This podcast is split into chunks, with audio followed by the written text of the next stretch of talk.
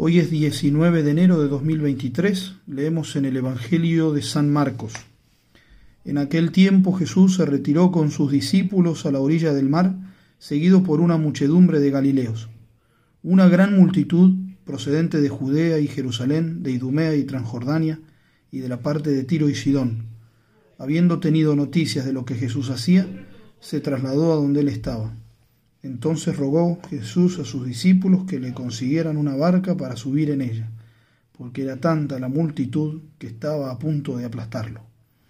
En efecto, Jesús había curado a muchos, de manera que todos los que padecían algún mal se le echaban encima para tocarlo. Cuando los poseídos por espíritus inmundos lo veían, se echaban a sus pies y gritaban, Tú eres el Hijo de Dios. Pero Jesús les prohibía que lo manifestaran. Palabra del Señor, gloria a ti, Señor Jesús. Dice el Evangelio que acabamos de escuchar, que todos los que sufrían de algún mal se le echaban encima para tocarlo.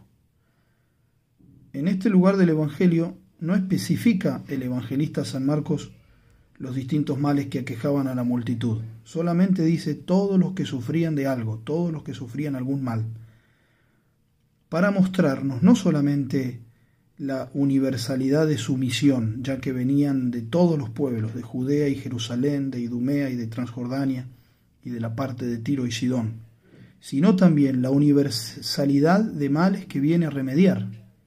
Todos los que sufrían de algo, en Jesús está el remedio. Por eso en estas palabras hay un gran consuelo para todos, porque todos sufrimos de algo.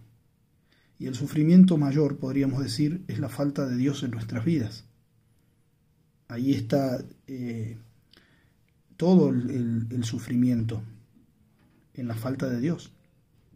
Por eso acudir a Jesucristo que se revela como el Hijo de Dios, y hasta los demonios lo confiesan, como acabamos de escuchar, nos debe traer una gran alegría y una gran esperanza.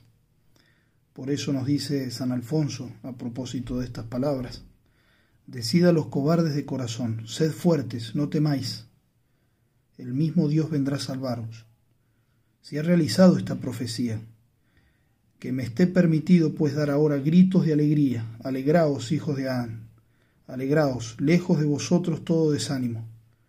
Viendo vuestra debilidad e impotencia para resistir a tantos enemigos, desterrad de vosotros todo temor.